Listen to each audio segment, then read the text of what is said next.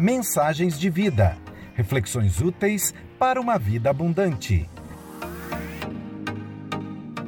O último sacrifício, baseado em Hebreus capítulo 10, versículos 1 a 18, pelo pastor Fabiano Pereira. Diz assim a palavra do Senhor: A lei traz apenas uma sombra dos benefícios que hão de vir, e não a sua realidade. Por isso, ela nunca consegue, mediante os mesmos sacrifícios repetidos ano após ano, aperfeiçoar os que se aproximam para adorar. Se pudesse fazê-lo, não deixariam de ser oferecidos? Pois os adoradores, tendo sido purificados uma vez por todas, não mais se sentiriam culpados dos seus pecados.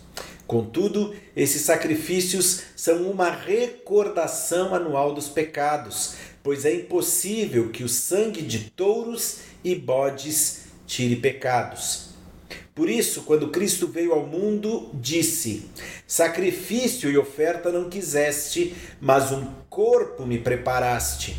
De holocaustos e ofertas pelo pecado não te agradaste. Então eu disse: Aqui estou, no livro está escrito a meu respeito, vim para fazer a tua vontade, ó Deus. Primeiro ele disse: Sacrifícios, ofertas, holocaustos e ofertas pelo pecado não quiseste, nem deles te agradaste, os quais eram feitos conforme a lei. Então acrescentou: Aqui estou, vim para fazer a tua vontade. Ele cancela o primeiro para estabelecer o segundo. Pelo cumprimento dessa vontade, fomos santificados por meio do sacrifício do corpo de Jesus Cristo, oferecido uma vez por todas. Dia após dia, todo sacerdote apresenta-se e exerce os seus deveres religiosos. Repetidamente oferece os mesmos sacrifícios que nunca podem remover os pecados.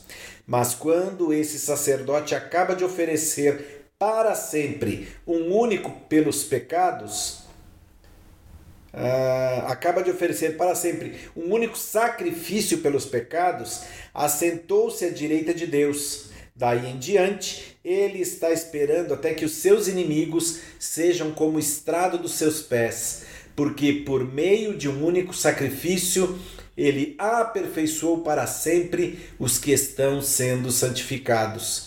O Espírito Santo também nos testifica a esse respeito. Primeiro ele diz: Esta é a aliança que farei com eles. Depois daqueles dias, diz o Senhor, porei as minhas leis em seu coração e as escreverei em sua mente. E acrescenta: Dos seus pecados e iniquidades não me lembrarei mais. Onde esses pecados foram perdoados, não há mais necessidade de sacrifício por eles. Vamos orar mais uma vez? Amado Deus, eterno Pai, nós te agradecemos pela tua palavra, Pai, porque ela é viva e eficaz. Nós pedimos, fala conosco através do teu Espírito, Deus. Que o teu Espírito que habita em nós seja o intérprete, Deus, da tua palavra nos nossos corações e nas nossas mentes nessa manhã e que a tua mensagem, Pai, seja plantada em nós e gere frutos de vida para a honra e a glória do teu nome. É o que te pedimos em Cristo Jesus. Amém. Glórias a Deus. Lindíssima essa passagem do livro de Hebreus, né? Agora, se de fato, se é fato que Jesus se fez sacrifício é, por nós, morrendo no nosso lugar para saldar nossa dívida, né? Como isso se dava antes dele? Talvez seja a grande pergunta. Você pode ler, se você tiver interesse, né, as instruções sobre os sacrifícios né, que eram oferecidos pelo povo de Israel antes da chegada de Jesus Uh, no livro do Êxodo ou no livro de Levítico, né? Do Levítico, onde ali aparecem as instruções muito claras da forma como a qual os sacrifícios deveriam ser feitos no templo, todo o cerimonial, todos os preparativos, tudo isso está lá descrito. A oferta anual de sacrifícios ela, ela foi instituída no Antigo Testamento e ela, ela se destinava a todo e qualquer morador de Israel, todo e qualquer cidadão daquele povo deveria, então, uma vez ao ano, levar a presença do sacerdote, um animal, e aí os livros, como eu falei de Êxodo de Levítico, eles vão uh, instruir isso com relação à,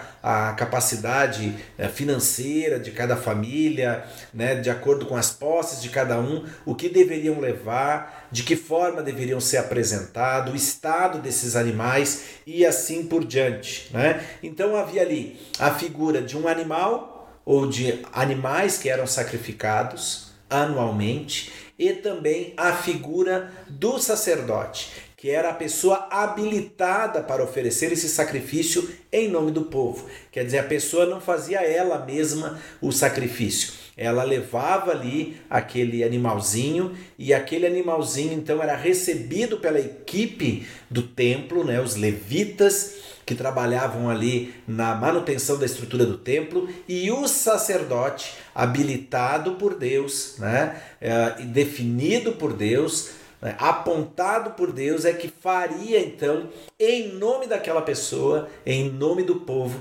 aquele sacrifício pela expiação dos pecados. Haviam também diversos outros sacrifícios, né? Haviam sacrifícios uh, com, em formas de cereais e assim por diante. Então, assim, é um, é um ritual muito extenso, bem complexo, né?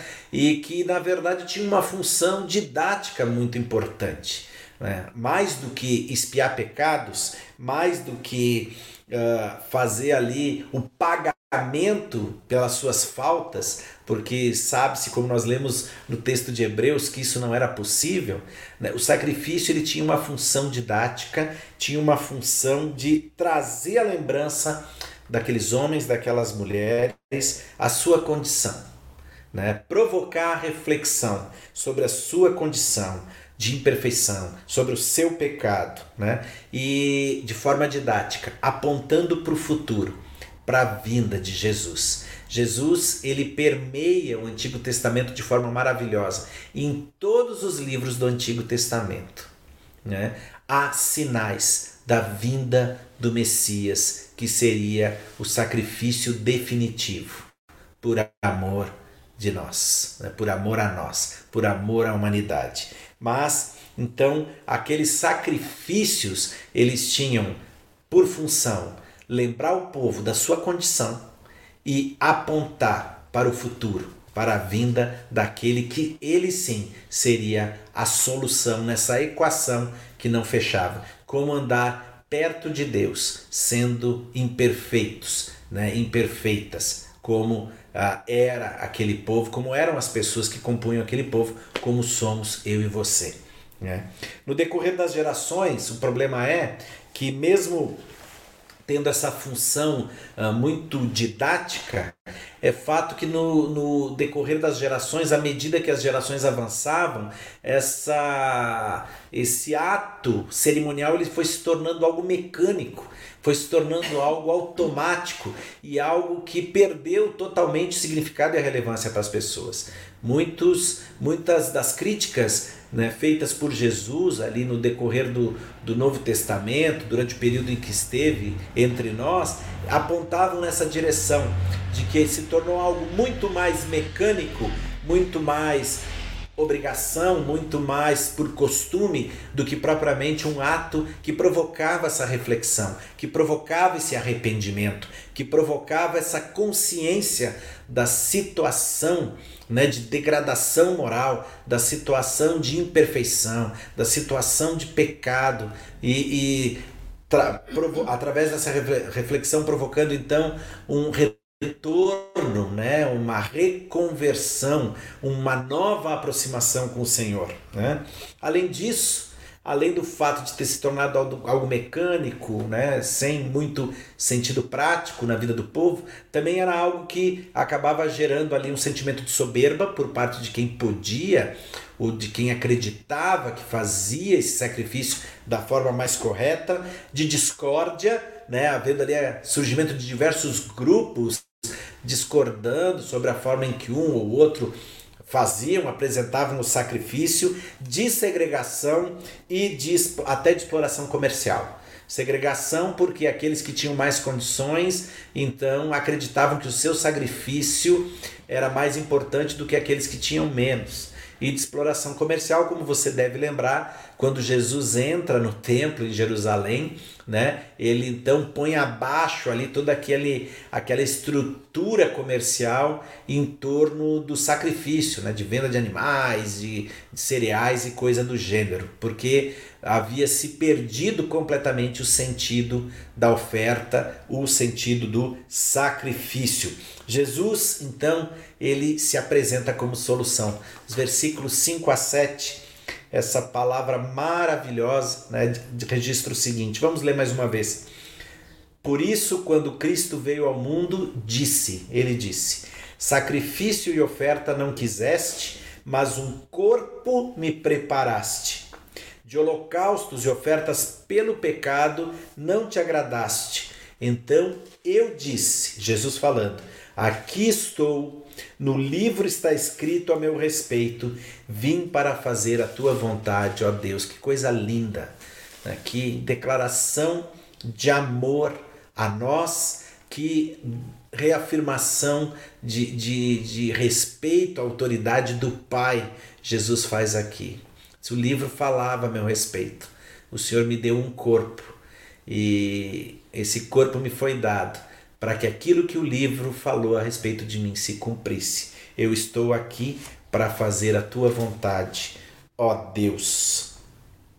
O Cordeiro de Deus, que seria o sacrifício definitivo e suficiente, o sacerdote perfeito, oferecendo o sacrifício perfeito para a completa remoção da escravidão pelo pecado. É fantástico isso. Se antes nós tínhamos a figura do animal sacrificado e do sacerdote, em Cristo Jesus nós temos numa mesma pessoa né, o sacerdote e o sacrifício. Aquele que se coloca como mediador entre Deus e os homens e a própria oferta do sacrifício. Né?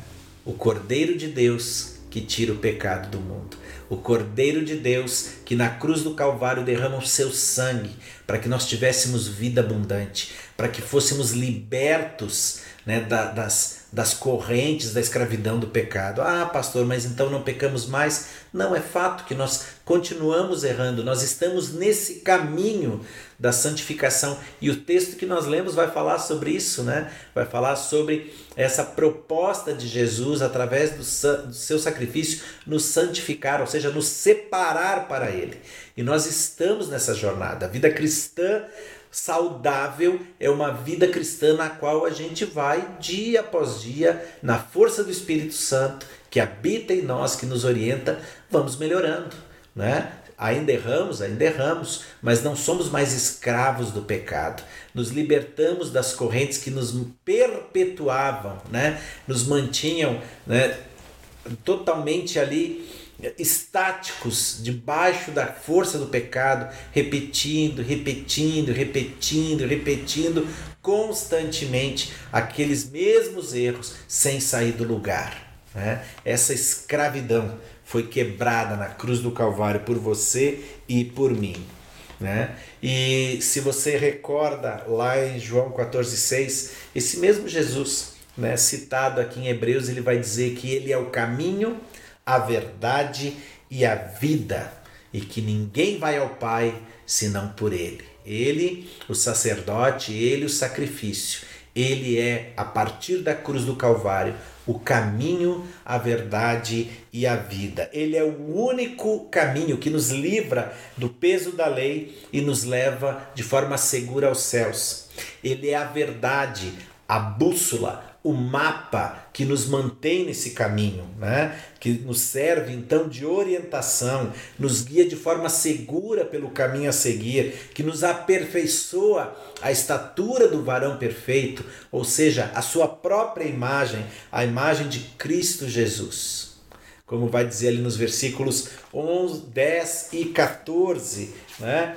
Versículo 10: pelo cumprimento dessa vontade, né, sacrifício de Jesus na cruz por nós, fomos santificados por meio do sacrifício do corpo de Jesus Cristo, oferecido de uma vez por todas. Verso 14: Porque por meio de um único sacrifício ele aperfeiçoou para sempre os que estão sendo santificados. Nós sabemos para onde caminhamos, de fé em fé, de glória em glória, persistimos nesse caminho, porque somos guiados pela verdade do Senhor. Para o quê? Para viver a vida abundante. Eu sou o caminho, eu sou a verdade, eu sou a vida. Se eu sigo pelo, por esse caminho, me guiando de acordo com essa verdade, eu tenho acesso à vida abundante que nos supre, que nos sacia, nos dá real sentido para acordar cada manhã. Não é a ausência de problemas e desafios, eles continuam existindo, eu sei, é fato, na minha vida, na sua vida, cada um uh, tem aí os seus desafios a vencer, mas é a capacidade de, pela fé e pela viva esperança, ver por sobre elas, ver para além delas, na certeza de que a nossa vida não se resume mais a esse tempo presente nossa vida não está limitada mais a esses talvez 80, quando muito 90, quem sabe um ou outro 100 anos de vida nessa terra. Mas nós, em Cristo Jesus, vivemos numa nova realidade da eternidade. Então nós vivemos em abundância de vida, porque não dependemos de circunstâncias, não dependemos de saldo bancário, não dependemos de resultados positivos de exames médicos, não dependemos de um status de plena harmonia dentro de casa, porque quem nos dá a vida abundante é Ele, a despeito das lutas e dos problemas. Ele nos dá força para viver, ele leva o nosso olhar para muito além das questões circunstanciais dessa vida. Meu amado irmão, minha amada irmã, há uma promessa do Senhor para nós há uma promessa de que todo aquele e aquela, né, que se coloca aos pés da cruz e aceita de coração aberto o sacrifício de Jesus na cruz do Calvário, fazendo dele o seu Salvador e o seu Senhor, vai viver uma vida abundante a despeito de toda e qualquer situação que a vida nos possa apresentar. Esse sacrifício único e suficiente nos libertou de ficarmos fazendo promessas, de ficarmos fazendo votos, de ficarmos fazendo doações monetárias, de ficarmos fazendo novenas, de ficarmos fazendo romarias, qualquer tipo de sacrifício humano na tentativa de querer comprar o favor de Deus. Não há nada que nós façamos que vá comprar o favor de Deus, que vá comprar sua graça, que vá pagar pela salvação. Não há nada que eu e você possamos fazer para merecer isso. É favor imerecido, é amor de Deus que dá o seu filho por todos aqueles e aquelas que o aceitam e que decidem tomar parte nessa grande família da fé. E o convite para você hoje é tomar plena consciência. Né? Foi por amor, foi pela graça, não há nada nada que você ou eu possamos fazer para comprar o favor do Senhor. E se nós persistimos nesse pensamento, nós pecamos, porque nós estamos desmerecendo o sacrifício de Jesus na cruz do Calvário. Ah, pastor, mas eu não faço isso. Uma coisa que eu sempre gosto de comentar, né? Como a forma com a qual nós reagimos frente aos problemas frente às situações dizem muito sobre como nós encaramos a graça de Deus, o amor imerecido dele. Né? Quando os problemas acontecem e a gente se compara com outros e coloca, poxa Deus, mas eu sou tão bom, sou tão certinho, fulano que nem acredita em ti não tem os problemas que eu tenho. Em outras palavras, eu estou verbalizando, eu estou externalizando o fato de lá no meu coração eu acredito que é a minha postura, que é né, o meu comportamento que está comprando o favor de Deus. Querido, não barateie, não desmereça o sacrifício de Jesus na cruz do Calvário por você. o que ele fez? Ele fez para que essa página da história fosse fechada e para que ninguém mais precisasse comprar o seu acesso aos céus através de qualquer que seja o sacrifício. Aceite com o coração grato e submeta-se à vontade dele. Passe por essa porta, siga esse caminho, viva essa verdade, deixe que ele continue trabalhando no seu coração, continue a trabalhar no seu coração, a mudar sua mente, a renovar sua visão, para que você possa viver essa vida abundante que ele promete no livro de João. Lembra? Eu sou o caminho, eu sou a verdade, eu sou a vida ao aceitarmos essa graça maravilhosa de Deus, esse amor imerecido dele por nós, nós somos convidados a trilhar essa jornada pelo caminho seguro que nos aproxima dia após dia do nosso Deus, nos transformando em novas criaturas pela ação do seu Espírito que testifica essa nova vida em nós, como fala a passagem que nós lemos lá no versículo 18. Esse é o convite ele está à porta. Cabe a você a escolha: deixá-lo entrar e mudar a sua história ou não. Quero só te lembrar uma coisa, que é algo que Deus fala muito ao meu coração e eu sempre comento isso. Meu querido irmão, minha querida irmã, lembre-se sempre: rol de membros e livro da vida são coisas diferentes. Nem todo mundo que colocou o nome num livro físico do hall de membros de uma igreja, automaticamente colocou seu nome no livro da vida. Não é o fato de ser membro de uma igreja, não é o fato de ser atuante na vida de uma igreja em meio a muitas atividades que te garante acesso a essa vida abundante. É o fato, como eu já disse e repito, de fazer dele o seu Senhor e o seu Salvador. E, veja bem, e seu Salvador e seu Senhor. Como a pastora falou aqui no começo, né? Muita gente quer o Jesus Salvador, que me acolhe, me socorre, mas não quer o Jesus Senhor, que me orienta e me guia, que determina os rumos da minha vida. Não é possível viver plenitude de vida se ele não for também o nosso Senhor. Ele nos salvou, ele nos comprou por preço de sangue e hoje somos propriedade dele e precisamos ouvir a voz dele para viver a vida abundante que ele tem preparado para nós. A escolha é sua. Eu não posso fazer essa escolha no seu lugar. Eu não posso tomar essa decisão por você.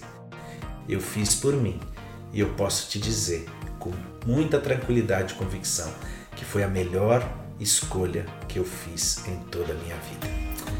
Mensagens de vida. Reflexões úteis para uma vida abundante. Uma produção da Igreja Metodista em Araras, São Paulo, Brasil. Siga nossos perfis nas redes sociais. Nós estamos no Instagram, Facebook e YouTube.